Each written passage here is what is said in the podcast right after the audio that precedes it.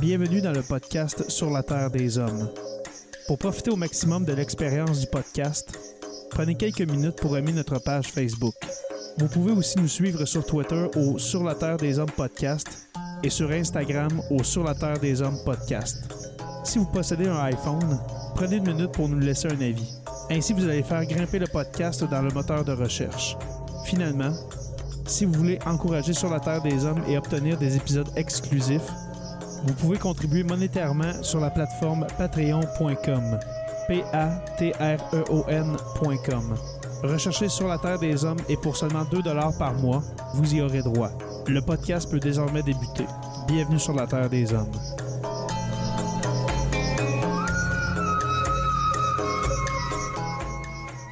Cet épisode de Sur la Terre des Hommes est présenté par Construction Rivard.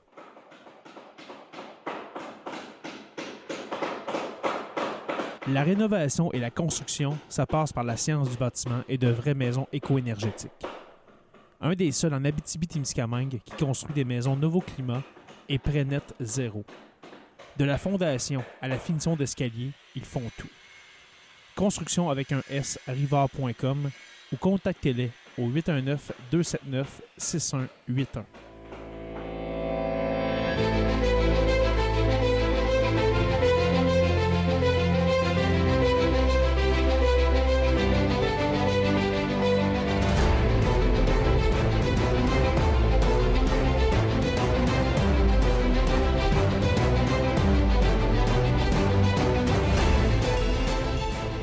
Bonsoir tout le monde, bienvenue à ce sixième épisode de l'Agora du Prof. Ce soir, j'ai la chance et le bonheur d'accueillir mon ami Gérard Deltel. Gérard, comment ça va? Très bien, merci. Merci beaucoup pour l'invitation. Eh, ça me fait plaisir. Puis là, je vais t'avouer d'entrée de jeu qu'il y a eu beaucoup de réactions quand j'ai annoncé que tu étais mon invité parce qu'on dirait que les gens, avec le, je sais pas, c'est la polarisation du discours présentement, ne peuvent pas s'imaginer que quelqu'un de gauche et quelqu'un de droite puissent bien s'entendre et discuter malgré le fait qu'on ne sera pas nécessairement d'accord sur tout. Fait que je te remercie beaucoup euh, de participer à l'exercice parce qu'en même temps, on va peut-être être capable de montrer que on ne pas avoir des idées différentes, mais qu'on est capable quand même d'avoir une discussion civilisée puis être capable d'avoir du fun pendant une heure euh, ce soir en direct. Oui, puis, puis, je veux rassurer tout le monde, j'ai vérifié, j'ai un petit cœur ici moi aussi. fait que ça arrive des fois qu'on qu ouais, bon cœur. Les méchants conservateurs, c'est toujours. Oh. Euh... fait qu'on va pas rester de démystifier tout ça. Puis c'est pas la première fois qu'on se rencontre. On s'était rencontrés sur le plateau de Deux Hommes en Or à Télé-Québec euh, il y a deux ans.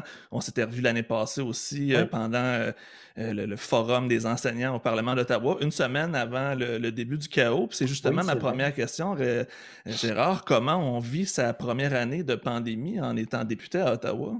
Et, écoute, je ne ferai brailler personne en disant ça parce qu'il y en a qui ont souffert mille fois plus que nous autres. Euh, les, les, gens qui ont perdu leur emploi, les personnes en affaires qui ont dû fermer boutique, euh, des gens qui ont dû mettre à la porte quelques personnes, puis tout ça. Il y a des drames humains qui ont été vécus, mais sincèrement, ça fait 13 ans, 14 ans que je suis en politique active, et ça a été l'année la plus, euh, la moins, la moins agréable, disons ça comme ça, okay. parce que la politique, c'est du monde. Il n'y a pas de monde s'il n'y a pas de politique, il n'y a pas de politique s'il n'y a pas de monde. Et quand tu ne peux pas rencontrer les gens comme tu es habitué à le rencontrer, quand tu ne peux pas échanger avec les gens comme tu es habitué à le faire, ça, ça, ça ankylose énormément le travail. Puis, ça rend la job vrai, moins pertinente un peu. Hein. Moins le fun. Moins le fun, parce que c'est un, un, métier, comme plusieurs métiers d'ailleurs, qui sont exigeants, mais c'est exigeant dans la mesure où tu veux que ça le soit. Tu peux euh, strictement rien faire, mettre sur le pilote automatique, puis la vie est belle, mm -hmm. mais tu n'as pas de plaisir. Maintenant, si tu veux vraiment t'investir, oui, tu peux t'investir. Mais quand tu ne peux pas vraiment rencontrer les gens, parce que c'est bien fin, là, les Zooms, ces trucs-là, c'est fantastique. Là, attention, là, la, la, technologie a permis des avancées majeures, puis on, mm -hmm. on a tous fait des grands pas avec ça, mais la réalité, c'est que c'est rien comparé à une bonne discussion quand tu rentres dans un, dans un, café le matin, puis tu vois que les gens sont en train de te regarder, puis tu vas les jaser un petit peu avec. Là, tu t'assois, puis tu jases de tout et qui permet là vraiment d'entendre, puis d'écouter, puis d'échanger sur les enjeux. les vraies préoccupations des gens, dans le fond. C'est parce que, tu sais, nous autres, on vit dans notre monde, on est dans une bulle, on est toujours un peu st stimulé beaucoup par les, par les commentaires, les, les bulles médiatiques, les, on regarde les Le zooms, spin, le beat. Euh... C'est ça, tu sais, on, on, est malheureusement trop accroché à, à, Twitter, à Facebook, puis tout ça. Je veux dire, on s'accroche, attention. À tout le monde, pas juste les politiciens, je peux te le confirmer. Alors, c'est là que quand tu t'assois puis tu jases, il n'y a pas de caméra, il n'y a pas de micro, puis euh, tu habillé comme le gars avec qui, la personne avec qui tu jases, puis tu prends un petit cahouette, le café, la vie est belle, puis là, tu peux vraiment jaser avec le monde. Puis là, tu te rends compte que a l'air bien fin, là, en politique, puis rah, rah, rah, puis les mains en l'air, tout ce que tu veux, mais les grands enjeux qui vont nous passionner à la Chambre des communes pendant une demi-heure de temps, tu te rends compte qu'au team, euh, le matin, c'est peut-être pas nécessairement ça que les gens veulent te parler. Fait que ce contact-là direct avec les gens, les samedis où je me faisais 4-5 activités dans le comté en les faisant une après l'autre, euh, sincèrement, ça me manque beaucoup. Mais encore là, là ne me plais pas. Là. Encore ma job, encore ma paye, ça rentre, pas de problème contrairement à bien du monde. Non, c'est ça, exactement. On, est privilégiés. Oui, et vous-même, les professeurs, vous ne l'avez pas eu facile, mettons. Là. Oui, mais comme tu disais, moi, j'ai toujours eu une paye quand même. Fait que oui, ça a été plus difficile, mais reste que quand je me compare, je me dis que ça n'a pas été si pire. Mais moi, ce que j'imagine, c'est si ça avait été il y a 20 ans, imagine faire ton travail de député dans une pandémie il y a 20 ans, à quel point ça aurait été difficile sans la technologie, ça aurait été, ça aurait été ridicule mais on aurait trouvé d'autres façons. Ça, c'est le propre de l'histoire. L'histoire, c'est parce qu'on regarde le passé avec les yeux d'aujourd'hui. C'est très bon que tu en parles, ça. Mais dans le passé, on ne savait pas comment ça allait être plus tard. Donc, on ne peut pas manquer ce qu'on ne connaît pas parce que ce n'est pas arrivé. C'est vrai. Du, du, Back to the Future. Là. Non, mais, c'est très bon, en fait. c'est le propre de l'histoire. Puis, je n'ai pas l'air de ça, mais j'ai étudié en histoire, moi, là. on va en parler tantôt, justement. Ça fait partie des sujets parce que c'est là-dessus qu'on avait accroché quand on s'était parlé pour la première fois parce que c'est un sujet qui nous passionne tous les deux. Mais justement, puis on en parle souvent présentement. On juge souvent des situations avec nos yeux d'aujourd'hui, mais qui se sont passées dans il y a plusieurs années. Donc, on se rend compte que c'est probablement, comme tu dis, ça avait été euh, il y a 20 ans, on se serait arrangé pour faire les choses euh, probablement de la bonne façon aussi. Tout à fait. Moi, je me souviens quand j'étais enfant, je ne pouvais pas imaginer que mes parents, qui sont nés en 1923-1924, euh, avaient connu le cinéma muet, qui est arrivé en 1927, avaient connu la télévision qui est arrivée en 1952. Je ne pouvais pas m'imaginer qu'il avait été enfant sans TV. Ben oui. Et aujourd'hui, les gens se disent comment vous faisiez avant quand vous n'aviez pas votre iPhone, quand vous n'aviez pas Internet, quand vous n'aviez pas. C'est quoi? On vivait pareil. Non, exactement. Puis les gens étaient heureux quand même. C'était pas, euh, pas si Exactement. Alors, tout est un défi de s'adapter, tout est un défi d'évolution et tout est aussi une question d'apprécier ce qu'on a, tout en sachant que dans 20 ans, dans 30 ans, ça va être complètement différent. Mais chaque génération a ses défis, chaque génération a ses clashs de génération, mais chaque génération aussi a ses opportunités magnifiques. Tu sais, euh, j'ai beaucoup de, sensibilité pour ceux et la jeune génération qui vit actuellement euh, la pandémie, parce que veut, veut pas, ça va te rester une cicatrice toute ta vie. ça va être une génération COVID, là. on ne peut pas se le cacher. Là. Il va y avoir vraiment euh, quelque chose de particulier. Il y aura quelque chose. Mm-hmm. Mais moi-même, quand j'étais, quand j'étais jeune, j'avais mes, mes défis. Il y avait 25 de chômage chez les jeunes, donc c'était, un défi particulier. Mais c'est rien comparé à mes parents. Que quand ils ont eu 20 ans, ben, mon père s'est fait mettre un casse à la tête, il va tuer les nazis. Chaque génération a ses défis. On s'entend quand on se compare, c'est pas c'est tous des défis, mais c'est quand même des défis qui sont quand même assez, assez différents les uns les autres. Puis je trouve ça le fun que tu commences en parlant d'histoire et de passé parce que mes premières questions avec mes invités, j'aime retourner à la jeunesse de mes invités parce que je veux en même temps montrer à mes étudiants que euh, quelqu'un peut avoir une trajectoire de vie très, très, très euh, prévu, très planifié, très organisé, ou ça peut être aussi complètement l'inverse, quelqu'un qui part avec une idée qui se rend, se rend compte complètement champ gauche. Donc, je me demandais, en étant adolescent, Gérard, c'était quoi ton objectif ou ton but dans la vie ou ton but de carrière? Qu'est-ce que tu visais à faire? Euh, disons que c'était pas mal pas loin de ce que je fais actuellement. Ah, OK, c'était déjà. Euh, tout, tout, en sachant que j'allais faire autre chose avant. OK. Fait que dans le fond, tu savais qu'à long terme, c'est quelque chose qui allait s'en venir. Ah, j'ai toujours aimé la politique. J'étais haut comme ça. J'écoutais après la période, après le match de hockey, la soirée de hockey, il y avait toujours les nouvelles. J'écoutais ça. Après ça, les nouvelles du sport, j'écoutais ça. Puis euh, j'ai tiré un peu le temps, puis j'ai écouté la politique fédérale. Puis après ça, la politique provinciale, il y avait des extraits de cinq minutes, puis j'aimais ça. J'ai toujours aimé ça. J'ai aucun mérite. Il y en a qui vont aimer le hockey. Moi, j'aimais le hockey aussi, mais j'ai toujours été attiré par la politique. Puis je me suis toujours dit, une de ces quatre, j'allais en faire. J'étais dans un comité étudiant au, secondaire, puis tout ça. Alors, c'est un, attrait que j'avais, mais tu ne sais jamais quand est-ce que tu vas faire de la politique. Essentiellement, moi, j'ai étudié pour être professeur d'histoire. Mm-hmm. J'aurais aimé ça être professeur d'histoire, mais sans vouloir faire d'histoire et de, chicane. Mais disons, quand j'ai fini l'école, on m'a dit Bon, ben, tu reviendras dans 20 ans, mon grand, parce qu'on a tous des jobs à vie. Mm-hmm. Euh, Puis là, tu vois, c'est exactement le contraire en ce moment. ce, ce surplus d'enseignants-là est complètement fondu et disparu avec les retraites qui sont euh, la génération boomer qui prend la retraite tranquillement. Fait que là, c'est le contraire, on a la pénurie. Fait comme tu disais tantôt, les générations n'ont pas les mêmes défis. Là, on a le problème qu'on n'a plus assez de profs. Fait que là, ça va causer d'autres problèmes que d'en avoir eu trop à l'époque. Puis euh, en étant, dans le fond, je veux dire, déçu de ne pas pouvoir faire ce travail-là de prof d'histoire, ça a été quoi ensuite le deuxième choix, on va dire? Journaliste.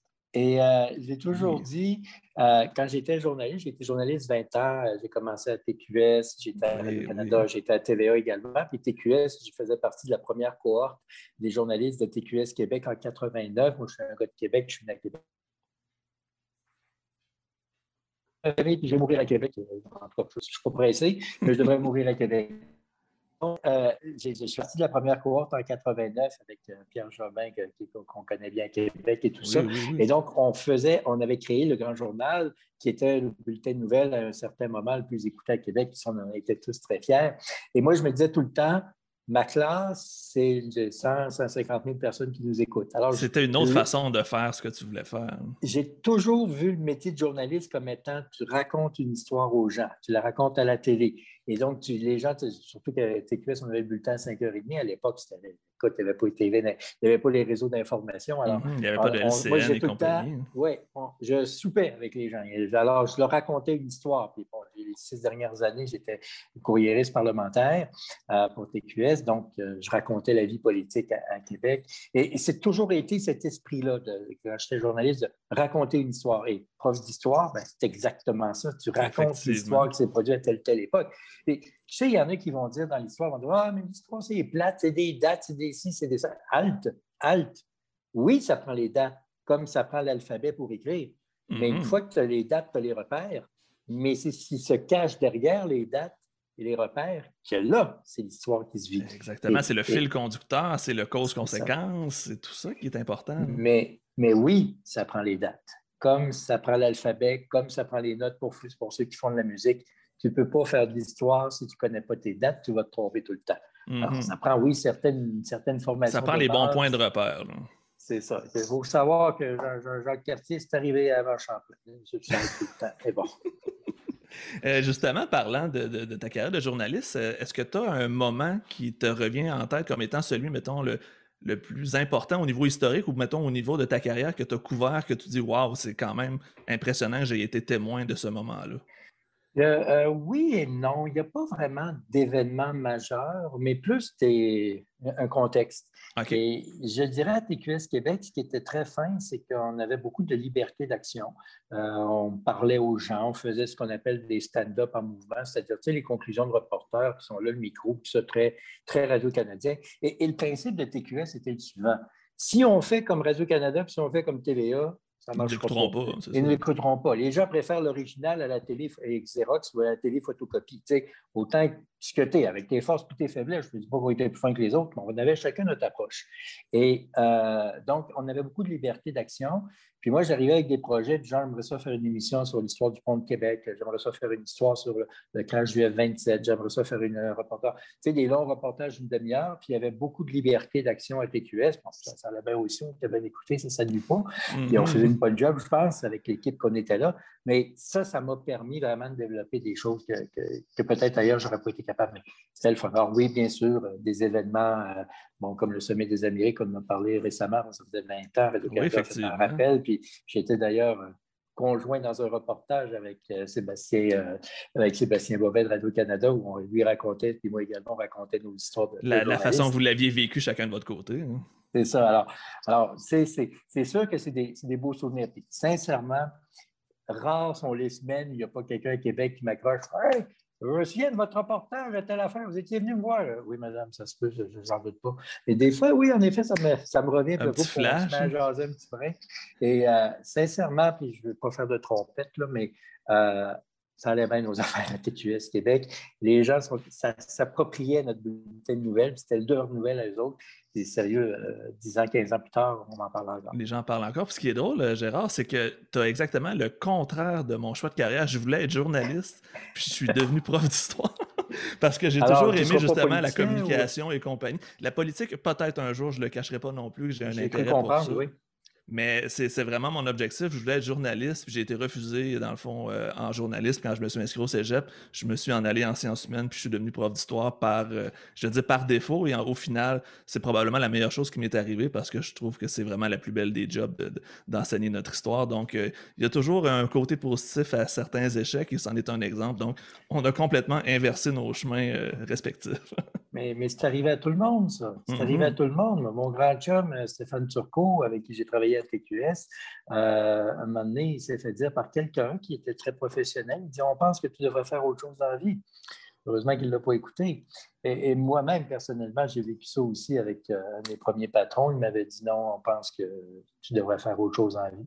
Alors, après 20 ans de carrière, je suis allé le voir parce que c'est un personnage encore public. Puis j'ai dit, ben, finalement, ça m'a pris 20 ans à comprendre que je n'étais pas à ma place. oh, wow! C'est une belle façon de à ceux qui nous écoutent, là, vous allez en avoir des cocos qui vont vous dire des niaiseries de même. Croyez en vous-même, croyez à vos objectifs, croyez à ce que vous souhaitez être. Prenez les moyens pour, par exemple, travaillez fort. Puis euh, écoutez, voyez, essayez d'apprendre davantage sur, la passion qui vous anime. Et oui, vous allez trouver des gens qui vont vous dire, c'est pas ça. Parfait, merci servez-vous-en comme motivation. Effectivement, je pense que c'est la meilleure des motivations, justement. Puis tantôt, justement, Gérard, tu parlais euh, que tu étais correspondant parlementaire ou courrier parlementaire, je ne me rappelle plus du terme. Est-ce que ça t'a permis de justement te faire des contacts à l'Assemblée nationale pour te donner le goût de sauter par la suite dans l'arène? Ou... Le, le, mot est faible. le mot est faible. Mais sérieusement, le monde est petit, hein, des fois. C'est que j'étais, euh, j'étais chef d'antenne à TQS à ce moment-là, puis disons que mon expertise devait être ailleurs que chef d'antenne. On va dire ça de même pour rester poli. Et donc, euh, j'avais été, j'ai passé un cheveu de, En fait, on m'avait offert de sacrer mon camp, puis ça aurait été, avait une petite compensation rattachée à ça. Puis finalement, j'ai. Non, c'est beau, je vais rester comme journaliste régulier. Et Francis Labbé, qui était journaliste à TQS Québec, qui œuvrait sur la colline parlementaire, euh, de façon sporadique parce que TQS, à l'époque, jusqu'en 2002, n'avait pas de courriériste parlementaire. Soit dit en passant, courriériste parlementaire, c'est un, voyons, comment on appelle ça dans un vieux mot là, de, de. Un, enfin, un vieux mot de bonne on va dire ça comme ça parce qu'on écrivait le courrier, puis après ça, on l'envoyait, on racontait ce qui se passait au Parlement. Donc, ah, courriériste parlementaire, c'est les C'était pas un texto, c'était pas un courriel, c'était pas un SMS. ça, je vous parle du 19e siècle. C'est ça, j'aime ça les vieux mots. Donc, Francis était là, et finalement, euh, parce qu'il y avait eu les, partiels où, en 2002, en juin 2002, que la DQ avait gagné trois partiels sur quatre, tout le monde s'intéressait à la politique provinciale, TQS avait décidé d'ouvrir le poste euh, de courriériste parlementaire. Francis Labbé l'avait, mais finalement, Francis a décidé d'aller continuer sa carrière, si mes souvenirs sont bons, à Télé-Québec, ce qui fait que Bibi s'est retrouvé avec la job. Et donc, mes six dernières années ont été sur couvrir la politique. C'était le meilleur des, mondes. J'exerçais le métier que j'adorais, celui de journaliste, pour couvrir ce qui m'intéressait le plus dans, l'univers médiatique. Quelle meilleure façon d'avoir un training pour devenir politicien par la suite? Là, tu, vois, tu vois absolument tout quand tu es journaliste, j'imagine. Tu as vu les, Écoute, les coulisses. Oh oui, absolument. J'ai énormément de respect pour ceux qui exercent le métier en politique sans jamais avoir touché aux médias ou qui ne connaissent pas c'est quoi la game des médias parce que la game est forte, ça se passe là pas mal, mais surtout, c'est tellement exigeant. Tu n'as pas le choix. Tu as, des gens, tu as des vétérans devant toi qui sont là, puis qui ne sont pas là pour te faire plaisir, ils sont là pour voir ce que tu as dans le ventre. des fois, tu vas dire une chose. En politique, soit dit en passant, c'est vrai dans la vie de tous les jours, il ne faut jamais mentir mais tu n'es pas obligé de tout dire, par exemple. Alors, c'est pour ça que des fois, tu vas avoir des. Tu, tu vas dire une chose, oui, mais tu ne m'as pas posé la question, que je ne répondrai pas là-dessus. Donc, tu vas comme. C'est de jouer un peu avec les mots, là. Tu ne le diras pas. Mais tu n'as pas menti. Il ne faut jamais mentir. Jamais, jamais, jamais, jamais. C'est le début des problèmes. Quand tu mens, tu vas t'enfarger, tu vas six fois. C'est ça qu'ils disent. Hein? Un mensonge conduit à six autres mensonges. Bravo, champion. Donc, jamais mentir. Mais en politique, c'est ça. Il faut que tu dises les choses sous l'angle le plus positif pour toi et sous l'angle le plus euh, incisif pour l'adversaire, mais jamais, jamais dire des menteries. Et, donc, oui, c'est sûr que à être journaliste, à poser des questions, tu finis par savoir un peu euh, comment ça marche. Et oui, bon, évidemment, euh, j'avais des affinités naturelles, peut-être plus portées sur, euh, bon, évidemment, je suis, un fier Canadien, je suis, un gars de droite et tout ça, tu sais. Mais donc, j'étais plus à l'aise, disons, avec les rangs de la DQ à l'époque qu'avec avec le, PQ. Mais curieusement, et ça, ça se retrouve d'ailleurs, j'avais déjà fait la une du, Soleil parce que les trois partis m'avaient approché. Le Parti libéral, le Parti la DQ et euh, les libéraux. Euh, les libérales, le PQ et la, DQ m'avaient approché, et ça à quelques reprises. Puis ça s'était ramassé dans le journal, puis on serait bien passé, évidemment. Euh, mais ça donne un spotlight que tu ne cherchais pas nécessairement à avoir. Donc, je préfère, pour, à cette époque-là, je préférais poser les questions que le, faire. Mm-hmm. Et en 2008, TQS a fermé boutique, comme on s'en souvient. Et puis euh, là, ben, j'ai décidé de me présenter à, l'élection de, 2008 est-ce que si, Est-ce que si euh, TQS avait continué, le saut aurait été plus tard ou tu étais rendu là dans ta carrière? J'étais pas mal rendu là, sincèrement. J'avais quoi, 43, 44 ans. Euh, en fait, j'ai eu 44 ans au mois d'août, donc j'ai 43-44 ans. Ça faisait 20 ans que je faisais le métier de journaliste. J'adorais ça. J'estimais avoir fait le tour du jardin. Euh, puis tôt ou tard, je savais qu'un de ces quatre, j'allais le faire. Et puis, euh, c'est ça. je me dis, si les trois parties m'ont approché, les trois ne peuvent pas avoir, euh, peuvent pas avoir tort. ouais, c'est quand même positif dans ce temps-là. Ils, ont dû flairer une petite quelque chose. Mm-hmm. c'est quand même une belle fleur en même temps, même si tu n'es pas intéressé par un parti, de savoir qu'eux considèrent que tu es assez compétent pour être dans leur équipe. Puis c'est ça qui m'a gêné aussi. Parce que c'était Mme, euh, Madame Maltais, Agnès Maltais, députée de, Québec de Tachereau pendant plus de 20 ans, puis une personne pour qui j'ai beaucoup de respect et d'estime. Puis je n'osais pas lui dire ben, Madame Maltais, excusez-moi, mais je ne suis pas un péquiste. mais parce qu'il fallait quand même que tu gardes une certaine neutralité journalistique aussi. Ah oui, oui, oui. Non, puis ça, d'ailleurs, je me dis, si les trois mois approché, il n'y a personne qui avait détecté que j'étais plus d'un bord que de l'autre. Exactement. Euh, et ça, c'est. Euh, moi, je, prenons l'exemple de Sébastien Beauvais, que je connais personnellement, c'est un gars de mon âge, on a évolué au même moment dans, dans la carrière et tout ça. Je suis incapable de dire de quel c'est juste une petite tendance. Zéro Tu ne seras jamais capable de deviner son bulletin de vote. Là. barouette. Ben, D'ailleurs, il avait déjà dit qu'il ne votait pas parce que s'il votait, lui, il le saurait. Mais ça, c'est une autre affaire. je ne veux, pas le mêler là-dedans. C'est une belle anecdote quand même. oui, en effet. C'est en 2008 que j'ai décidé de me présenter, non sans savoir. Je me présentais pour la DQ. Donc, je ne m'attendais pas à ce qu'on forme le gouvernement à ce moment-là. Mais euh, bon, ça s'est présenté comme ça. Puis j'en suis fort heureux. Ça fait maintenant bientôt 14 ans que je suis dans la, boutique euh, politique. Puis on, se rappelle, je crois que c'était en début 2010 qu'il y a eu la vague à Dekis, qu'il y avait eu quand même beaucoup de, députés. C'était avant, je ne m'en rappelle pas. Non, c'est avant. Disons que mon timing est un peu. Euh, c'était sur la fin. J'aime beaucoup, l'histoire. Hein? C'est pour ça que je suis peut-être plus attentif à ce qui s'est passé avant que ce qui va se passer Là, je suis en train de creuser ma tombe de niaiserie.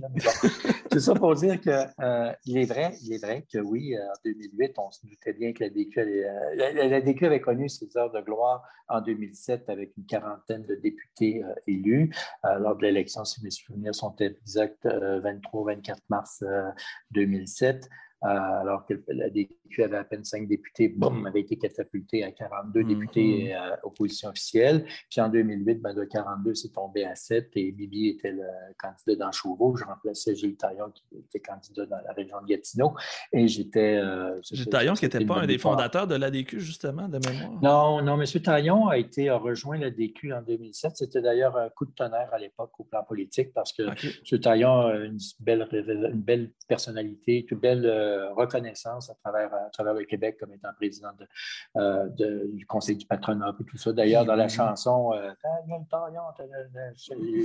c'est la musique à tes oreilles, ta gueule, taillon. Bon. et c'est pour ceux qui connaissent la musique aussi. Donc, c'est ça. Puis, bon, M. Taillon a décidé de poursuivre autrement. Moi, je suis un gars de Loretteville. Chauveau, c'est dans Loretteville. Je me suis présenté là.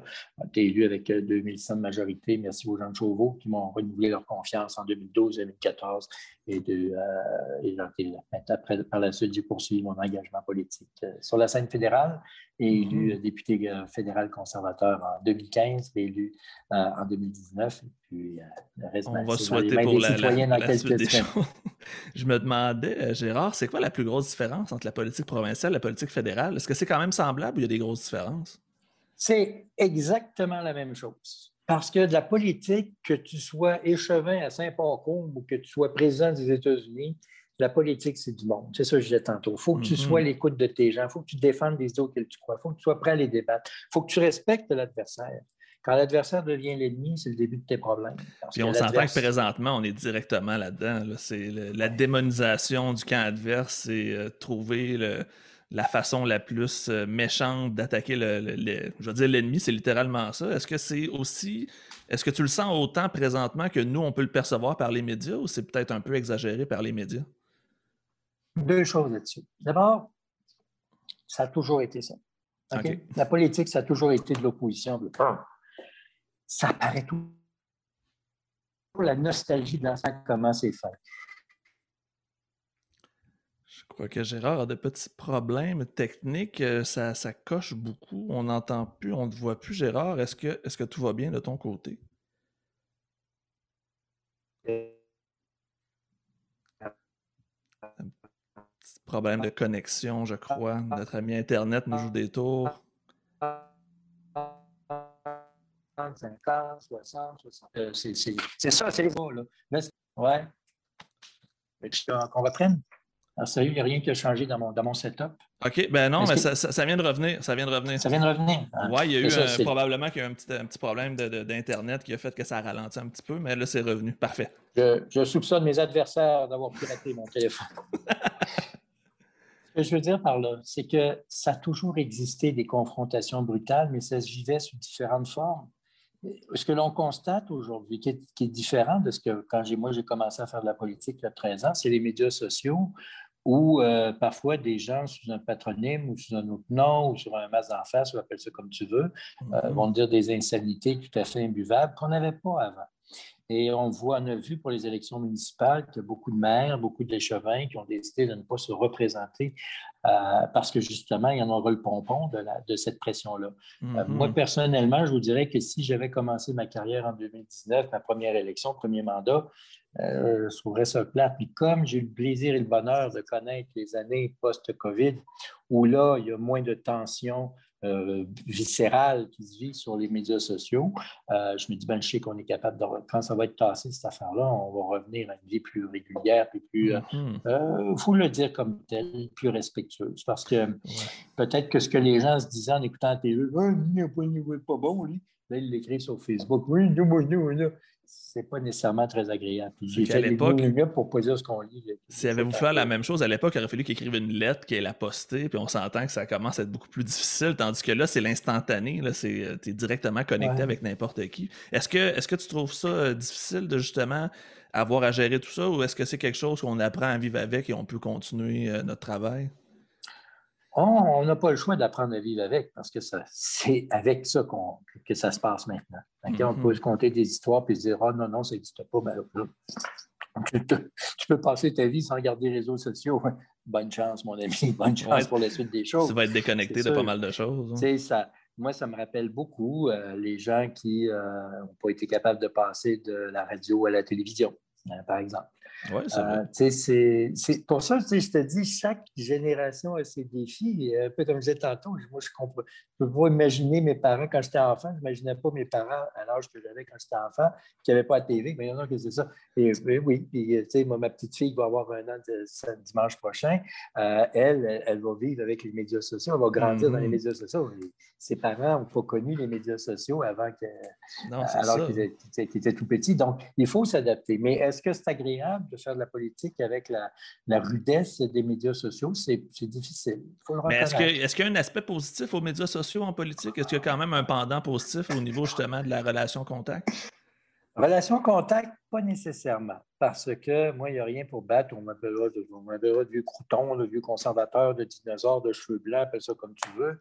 Euh, moi, j'aime ça aller voir le monde euh, au café, puis j'aime ça aller faire le tour des activités sociales et caritatives le samedi soir dans mon comté. J'ai fait ça pendant 12 ans de Aller temps. faire des le bingos, des rassemblements de chevaliers de colombe, des trucs du genre. Exactement, exactement. Et j'adore ça parce que c'est là que tu prends contact avec le monde. C'est là que tu jases. Tu vas à l'aréna le samedi matin, tu prends un petit café, puis oui, madame, puis ouais, qu'est-ce que vous pensez de telle affaire? Ça, ça n'a pas rapport. Ouais, Ah, c'est drôle, je pas ça de même. C'est de même que la game se passe. C'est bien fin, là, les patentes d'Internet, ces affaires-là. là.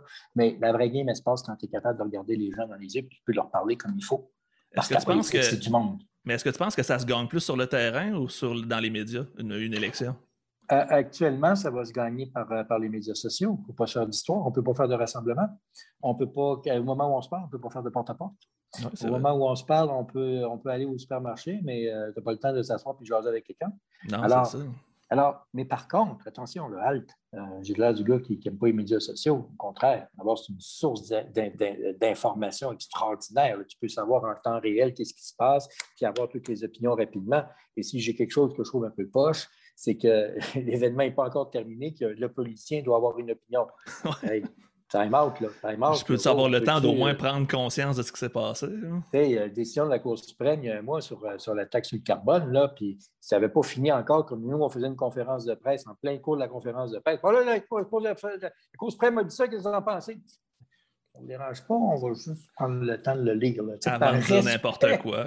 Par respect pour vous qui posez la question, par respect pour ceux qui nous écoutent, par respect pour la Cour suprême qui a fait sa job, pouvez-vous juste me donner genre une heure pour que je fasse la mienne, ma job? Là, mm-hmm. Ça, c'est quelque chose que je trouve ça rough un petit brin, c'est que ça est toujours à la Cour. C'est vrai chez nous, c'est vrai chez, euh, chez tous, les, tous les partis politiques, ça n'a rien à voir par rapport à nous. Mais c'est sûr que si tu veux contacter les gens, si tu veux leur émettre une opinion, si tu veux la transmettre, mais c'est sûr que par Facebook et Twitter, c'est assez, euh, assez pertinent. Puis Instagram et tous les trucs comme ça, c'est sûr que ça, ça, ça, ça Il faut bien le reconnaître. Euh, mais je, reconstate, je constate aussi, je présume que c'est vrai pour tout le monde, c'est quand tu fais des trucs purement politiques, oui, tu rejoins une certaine catégorie de personnes qui est, qui est, volumineuse, mais quand tu racontes une histoire plus sociale, human aspect, appelons ça comme ça, genre euh, Hey, euh, connaissez-vous l'histoire de la manique? Ah là, là, on va en parler tantôt de la manique, Gérard. Inquiète-toi pas, c'est la... je garde ça pour la fin. Je suis subtil comme un 2 par 4, hein, euh... comme ça. Mais ce que je veux dire par là, c'est que oui, la politique hardcore, appelons ça comme ça, où là, tu défends ton point de vue, ça, ça rejoint du monde. Mais quand tu racontes l'histoire du château d'eau à Loretteville, ah là, c'est 4, 5, 6, 10 fois plus vu, apprécié, commenté que le commentaire politique. Ben, c'est de montrer l'humain derrière le politicien, parce qu'on voit le politicien, mais on ne connaît pas la personne nécessairement dans sa vie de tous les jours. c'est un peu ce que j'essayais de faire aujourd'hui avec toi, Gérard, de voir un peu la personne derrière le méchant conservateur. je pense que les gens vont apprécier beaucoup parce que on le voit, tu es un bon communicateur. On s'entend qu'un journaliste, c'est quand même. Euh, on le voit, que ça n'a pas, ça, pas disparu en étant devenu politicien, mais je sais qu'il y a beaucoup de gens qui me qui attendent que je pose la fameuse question pourquoi le Parti conservateur et dans le fond, qu'est-ce que tu cherches à accomplir avec les conservateurs? Dans le fond, je pourrais peut-être le poser d'une autre, façon. Comment on devrait agir au Canada? Comment le Parti conservateur gérerait le Canada en ce moment? Oui, euh, j'ai toujours eu l'instinct conservateur. Euh, c'est naturel chez moi. Je ne suis pas plus fin qu'un autre. Comme je vous disais tantôt, quand j'étais enfant, je suivais la politique, j'aimais ça. C'est comme inné. Là, puis je dis en passant, mes parents n'ont jamais fait de politique de leur vie, jamais parlé de politique, ou enfin à l'occasion, mais tu sais. C'est pas de l'endoctrinement familial. Zéro pin-bar, je n'étais pas voisin de grands politiciens ou quoi que ce soit. Tu sais. Euh, rien qui pouvait me, préparer à quelque chose comme ça. Euh, puis vous savez, il y a une chose qu'on apprend vite en politique il n'y a pas de mauvaise idée, il n'y a pas de mauvaise philosophie. Il y a des idées auxquelles on croit, auxquelles on adhère, des philosophies qui nous rejoignent plus que d'autres. Il y a des personnes qui vont nous, inspirer davantage que d'autres, mais il n'y a pas de mauvaise idée en soi.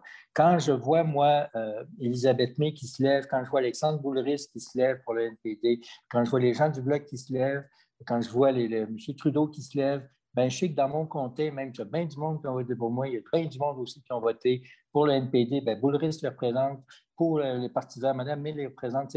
Et quand tu acceptes ça, là, tu, mieux, tu le vis davantage correctement ta vie politique.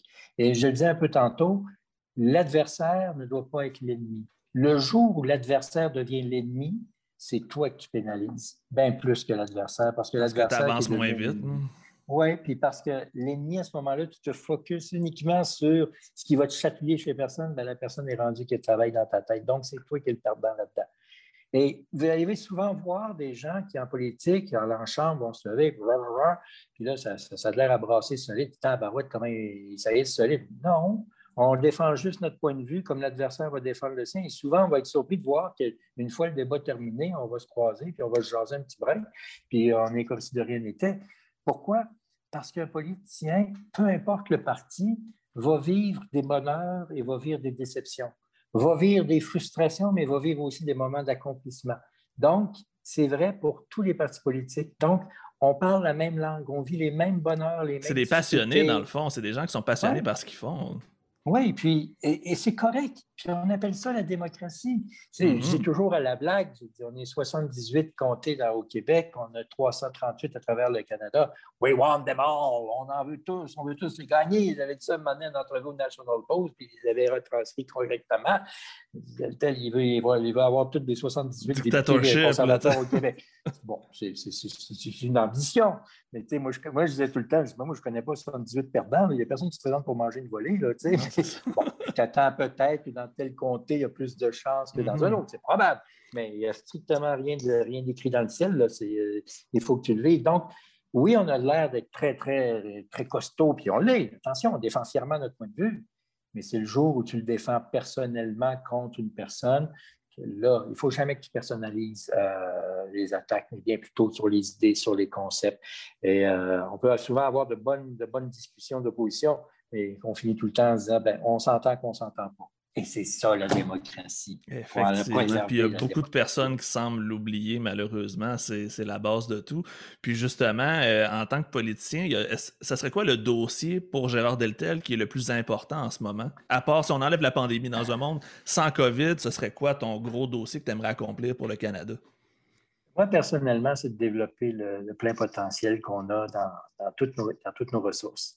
Et quand je dis toutes nos ressources, c'est le, le, évidemment les ressources intellectuelles, les ressources euh, de communication, les ressources naturelles, tout ça, où là, on peut développer le plein potentiel qu'on a et d'être ultimement, je vous dirais, euh, autosuffisant. Ça, c'est le genre de truc qui m'a toujours, euh, toujours fasciné. J'ai toujours un intérêt très fort pour les, les transports, les ressources naturelles. Les ressources naturelles, ça m'a toujours, euh, toujours attiré.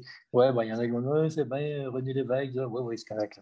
Oh, by the way, oui, René Lévesque a été un ministre des Ressources naturelles très important, mais ce n'est pas lui qui a tout inventé, puis il y en a eu d'autres après. Il faut juste faut comprendre que nos grandes icônes nationales, comme peut l'être René Lévesque, euh, c'est un homme de chair et de sang avec ses forces et ses faiblesses, avec ses défis qu'il a eu à relever, avec ses, grandes réalisations et, ses, situations qui ont été plus douloureuses qu'une autre. Et, c'est normal, c'est un être humain. Et même dans les agiographies euh, qui, sont très intéressantes écrites par Jacques Godin, on peut débusquer des problèmes auxquels il a été confronté. C'est vrai pour lui, c'est vrai pour tout tous, tous les hommes et les femmes qui sont investis en politique. Ce sont d'abord et avant tout des êtres humains, donc faits de chair et de sang, donc avec des bons coups et des situations que si c'était à refaire, ils auraient fait différemment. Quand on accepte ça, quand on comprend ça, on est déjà bien parti pour la suite des choses. Wow, c'est une belle, une belle philosophie, je trouve. C'est très, très, très intéressant, euh, Gérard. J'aime entendre un discours qui est positif provenant de quelqu'un qui euh, est souvent caricaturé dans les médias comme étant quelqu'un de très, de très, très, pas autoritaire, mais de quand même assez direct, assez franc. Donc, je pense que ça va permettre aux gens de peut-être voir une autre facette de ta personnalité. Puis, euh, je trouve ça vraiment super intéressant de t'entendre discuter. Puis surtout que euh, je reconnais beaucoup de, discours dans ce que tu dis, dans, dans ce qu'on entend ailleurs. Puis, je trouve ça intéressant. Puis, justement, ça m'amène à ma prochaine question. On a parlé du Canada à l'interne. Le rôle du Canada à l'international, ça devrait être quoi, selon euh, Gérard Delta? Canada, évidemment, a une très belle histoire. Il hein. faut, le reconnaître euh, sur la scène internationale. On a généralement, je dis bien généralement, été toujours du bon bord. Ça ne nuit pas dans, le cours de l'histoire internationale et à travers les nations. On a eu de très grandes personnalités aussi mondiales qui se sont distinguées. Euh, le sacrifice extraordinaire que nos euh, arrière-grands-parents et nos mm-hmm. parents ont fait pour bâtir ce pays-là. D'ailleurs, soit dit en passant, des générations, c'est ma chanson préférée. Ça paraît peut-être pas, là, mais ton arrière-arrière-grand-père, nous allons nous chercher, mon homme. Là. Oh, ça, ça, explique ah! bien l'histoire du Québec, je trouve, cette chanson-là. Oh boy, boy, que ça va me chercher. Et, soit dit en passant, moi, je suis fils d'immigrants. Hein, je n'ai pas connu l'époque de la colonisation, ces trucs-là. Mes ancêtres sont en Espagne, sont en Italie, sont, sont ah, en Alsace. Oui, oui, oui. Deltel, c'est espagnol, hein, by the way. On, ah, on me pose souvent la question, Deltel, c'est espagnol. Du côté de mon, de mon père, euh, ses, deux parents, père et mère, étaient nés en Espagne. Du côté de ma mère, ma mère s'appelle Ponzelli, c'est euh, italien, mais sa maman s'appelait Ekirch et ça vient d'Alsace. Alors, ben, c'est quand même un bon euh, mix. Oui, et là, et là, attention, grosse histoire. Mes parents sont nés en Algérie, à Alger, à l'époque où l'Algérie était une colonie française. Donc, ce sont des pieds noirs, des ah, Français d'Algérie. Et euh, ils sont nés là dans les, années 20, dans les années 20 à Alger. Ils sont connus d'ailleurs tout, tout jeunes enfants. Et euh, après, mon frère a fait la Deuxième Guerre à ce moment-là. Ma mère, évidemment, a suivi la Deuxième Guerre aussi. Et ils se sont mariés euh, plus tard en, 50, en 51. Et en 58, ils ont quitté l'Algérie pour venir s'établir au Canada, au Québec et à, Québec même. pourquoi, euh, pourquoi au Québec? Euh, mon, père avait, avait euh, fait la campagne d'Italie pendant la Deuxième Guerre. OK.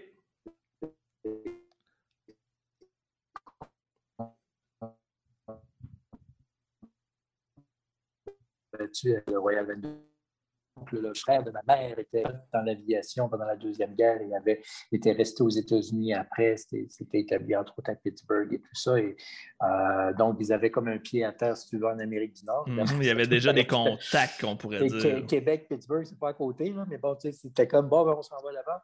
Et euh, c'est sûr que pour eux, ben, ils voulaient faire une nouvelle vie. Puis bon, c'est sûr que quand vous êtes à Alger puis que la seule fois que vous avez vu de la neige, ça a été une fois dans votre vie.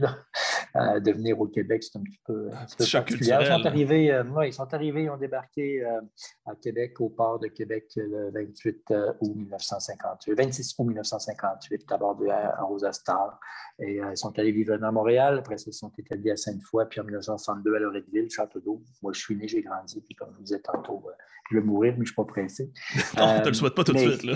et, je, vais dire bien sincèrement, euh, j'avais dit une fois la blague, j'ai dit, tu sais, à la DQ, il y avait eu des, rumeurs comme quoi la DQ, il n'y a pas les immigrants, les genre. D'ailleurs, soit dit en passant, il n'y a rien de plus insultant que de se faire traiter de raciste et anti. Il y a bien des choses qui peuvent être insultantes, mais moi, me faire dire que, ah, oh, c'est autres, la DQ, conservateurs de contre les immigrants, de colons, des m'abstenir, mais tu sais, ça, c'est le genre d'attaque que moi, je ne suis pas capable de blairer. D'ailleurs, j'ai des collègues du Bloc qui sont, sont fait traiter de, racistes, puis ils l'ont sur le cœur, puis je les comprends, ils l'auront sur le cœur toute leur vie, c'est dégueulasse. Mais j'avais fait une petite blague à un moment donné, quand j'étais à la DQ, parce que ben, ça paraît peut-être pas, mais François Bonnardel, euh, c'est un, fils d'immigrant également. Son père était un immigrant. Éric Kerr, son père était un immigrant. Alors, j'avais fait la démonstration qu'à la DQ, on avait le, député de Granby qui était fils d'immigrant, vous avez le député de la Pelletrie, le député de Chauveau, trois immigrants. L'ADQ, c'est le parti de l'immigration. Ça fait rire un peu les gens. Mais ça pour dire que chacun a son histoire. Mais c'est ça. Mes parents ont choisi de venir s'établir au Canada et ils ont été choisis par le Canada pour venir s'établir ici. L'histoire est intéressante, mais il y a beaucoup de gens qui ont des belles histoires. Euh, Sam Hamad, l'ancien ministre, est arrivé à l'âge de 19 ans ici, euh, de sa Syrie en guerre, euh, pour s'établir ici puis vivre une vie meilleure. Puis écoute, il a été élu cinq fois, il a, été, il a fait des études brillantes, il a été mm-hmm. ministre.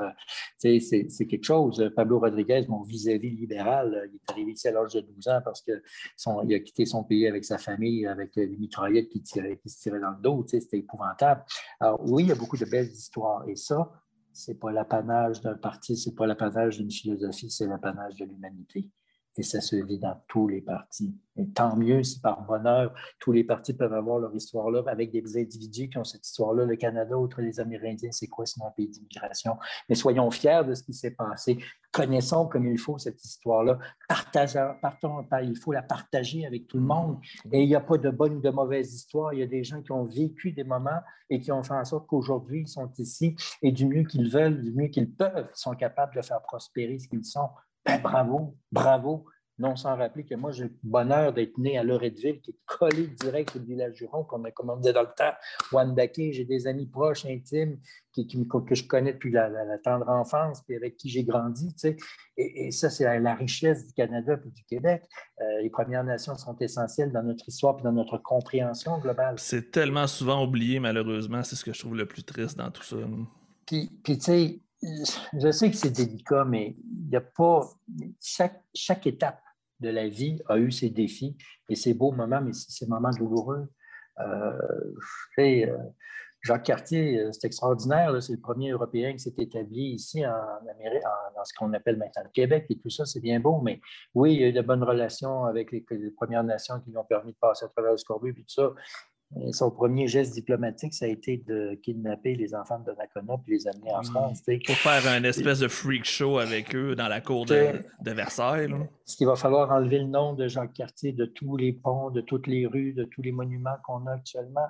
Et, c'est pour ça qu'il faut faire attention quand on porte jugement sur l'histoire. On le porte avec le regard d'aujourd'hui sur des crimes qui ont été commis à cette époque-là.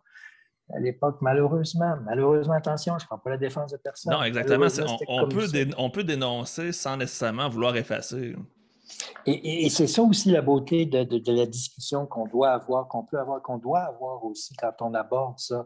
Mais quand on ouvre un livre d'histoire, on ne lit pas juste la phrase qui fait notre affaire, on lit le livre au complet. Et c'est là qu'on peut mettre dans le contexte. Mais quand on s'astreint juste à la phrase qui fait notre affaire, on manque tellement de beaux morceaux que malheureusement, c'est ce qui fait malheureusement dérailler parfois les débats, les débats publics auxquels on, doit on doit assister. Mais si on regarde le big picture, euh, l'ensemble global, c'est quand même possible. Oui, on est quand même, on s'en sort bien, je pense. oui. C'était une belle leçon d'histoire. Euh, je pense que j'ai vu beaucoup de cœurs apparaître pendant justement le discours que tu viens de faire, Gérard. Fait je pense que les gens ont bien apprécié cette petite envolée lyrique qui était super intéressante. Puis comme je disais tantôt, je voulais terminer avec le, le blog, je crois, qui, est celui qui t'allume le plus en dehors de la politique, les voitures. Je crois que Gérard Deltel et les voitures, c'est un match parfait depuis très très longtemps. Et tu as parlé de la manique tantôt. Probablement qu'il y a plusieurs personnes qui nous écoutent qui n'ont aucune idée de ce qu'est la manique, mais j'aimerais que tu nous en parles un petit peu, nous faire peut-être un peu l'historique justement de la manique et de nous parler de cette passion pour, euh, pour cette voiture. D'abord, peut-être juste mettre en contexte, moi j'aime l'histoire. Et toute, toute, histoire, ça m'intéresse. Quand je m'intéressais à la photo, je m'intéressais au daguerreotype. Quand je m'intéressais au cinéma, je pensais au faire lumière. J'aime beaucoup l'histoire. Quand je vais à quelque part, comme là, bon, avec euh, ma conjointe, on s'est acheté un chalet pas tellement loin de ma fille, ma petite fille et tout ça, puis mon genre. Et euh, j'ai le village, j'ai le livre de, l'histoire du village en question. c'est le genre d'intérêt. Quand je vais à quelque part, dès, dès qu'il y a quelque chose de vieux, ça m'intéresse. Alors, entre autres choses, j'ai eu il y a une vingtaine d'années une passion extraordinaire pour Joseph Armand Bombardier, ce qui fait que j'ai eu deux vieilles motoneiges antiques, 1965. Et la Manique, c'est quoi? La Manique, c'est la seule et unique voiture qui a été conçue au Québec par des, par des Québécois, développé au Québec par des Québécois et fabriqué en série au Québec par des Québécois.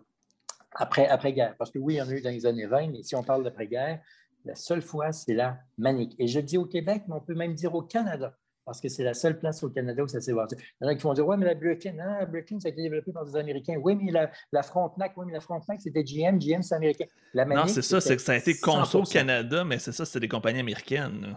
C'est ça. Alors que l'Amérique, c'est un monsieur Jacques Abou qui est né en France, mais qui est arrivé ici dans les années 50 à l'âge de 15 ans, qui s'est établi, qui a fondé famille et tout, et qui lui a eu l'idée de créer d'abord une écurie de course automobile, ah, qui a appelé la Manique, et c'est oh, ça. Et après ça, en 67-68 et en 68-69, il a développé une petite voiture sport que l'on appelle Manique GT, et qui euh, a été construite environ 150-160 exemplaires. Si on enlève la trentaine qui ont été, les 30-35 au début et la dizaine à la fin qui n'a pas été complétée, euh, on parle d'à peu près une centaine de voitures qui ont été construites. Et euh, moi, je, comme j'aime l'histoire, comme j'aime les autos, comme j'aime les transports, euh, il y a deux ans, j'ai commencé à travailler là-dessus, puis j'en ai débusqué une et on l'a reconstruit au complet. Quand je dis on, je parle plus des autres personnes que moi. je suis bien fin, mais l'autre fois, il fallait que j'enlève quatre vis, puis j'en ai pété trois. heureusement que j'avais des gens de bonne qualité autour de moi. et on a reconstruit littéralement d'une voiture qui était en état à l'abandon. On a reconstruit, reconstitué la voiture Manic GT numéro 104 avec exactement la même couleur, le même intérieur, le même moteur d'origine, et on l'a reconstitué pour pouvoir lui donner vie. Et chose intéressante, dans les registres de Manic que j'ai pu consulter, la 104 est sortie de l'usine le 22 mars 1971. Alors, le 22 mars 2021, 50 ans jour pour jour, la voiture était reconstituée, immatriculée, plaquée, assurée et vroom, elle roule sur les routes maintenant 50 ans plus tard.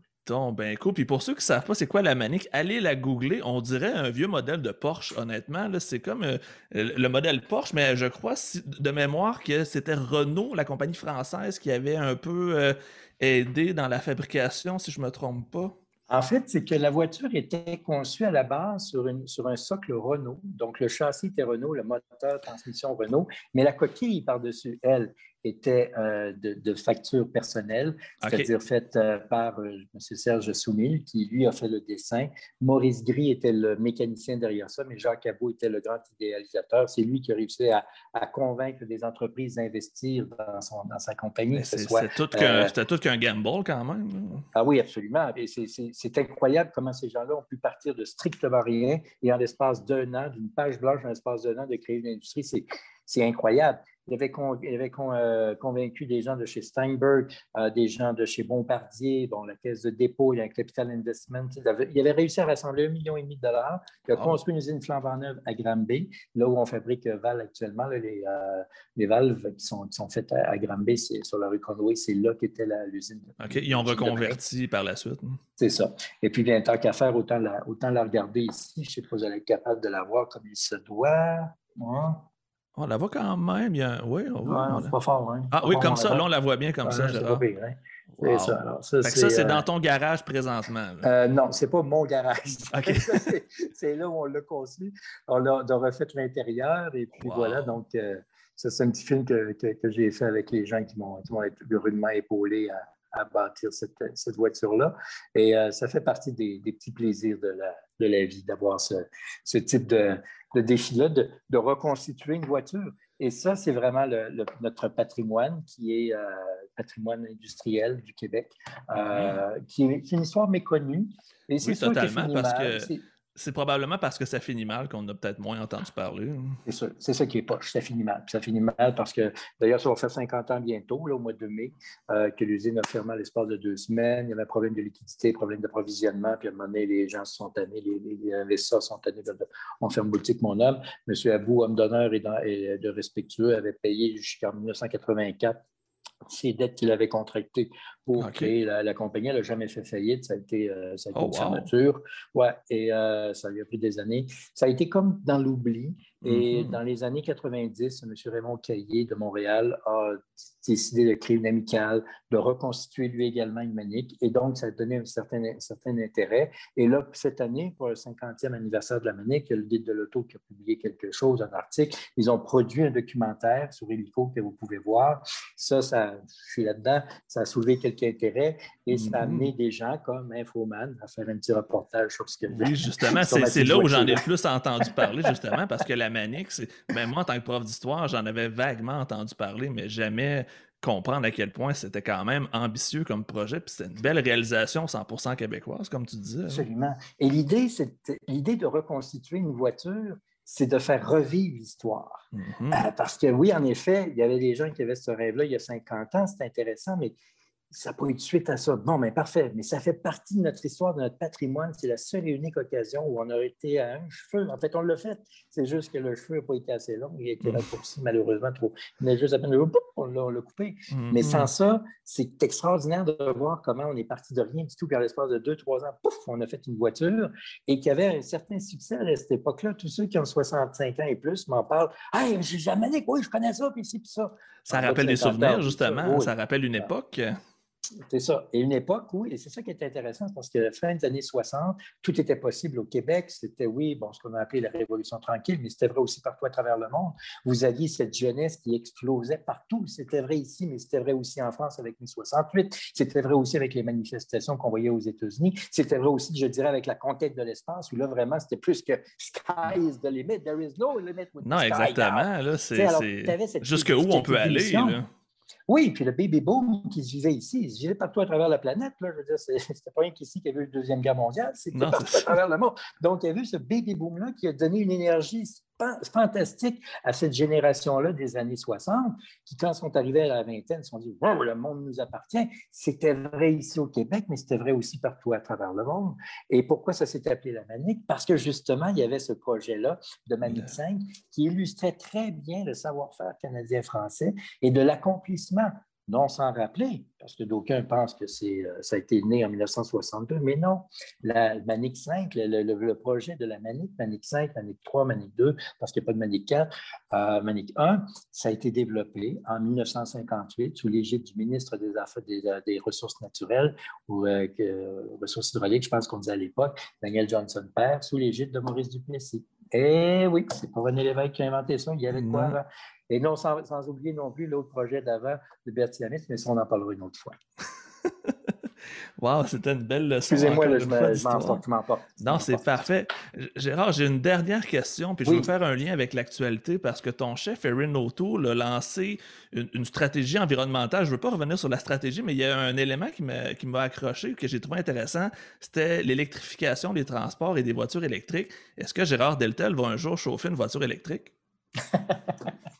Euh, j'ai l'air de rien, mais je suis un méchant maniaque de voitures électriques. Je suis capable de. Ah, Les Tesla.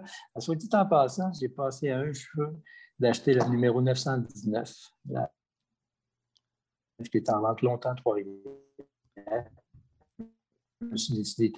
Mais oui, euh, je suis un de Saint-Jérôme, pardon, où il y a une technique de véhicule électrique pour qu'eux puissent accomplir le rêve qui avait été euh, créé par M. Monsieur, euh, monsieur Abou dans une entrevue où il disait en avril 1971 qu'il avait, et je cite, j'ai ma, j'ai une petite, j'ai ma, j'ai ma, ma petite idée pour une voiture électrique. Fin de la citation. Donc, déjà il y a 50 ans, M. Abou avait, dans l'idée de faire, de faire ça. Et donc, les étudiants de Cégep de Saint-Jérôme, dans de la, véhicule, de, la technique de véhicule électrique, technologie de véhicule électrique, ont la possibilité de réaliser le rêve de M. Abou.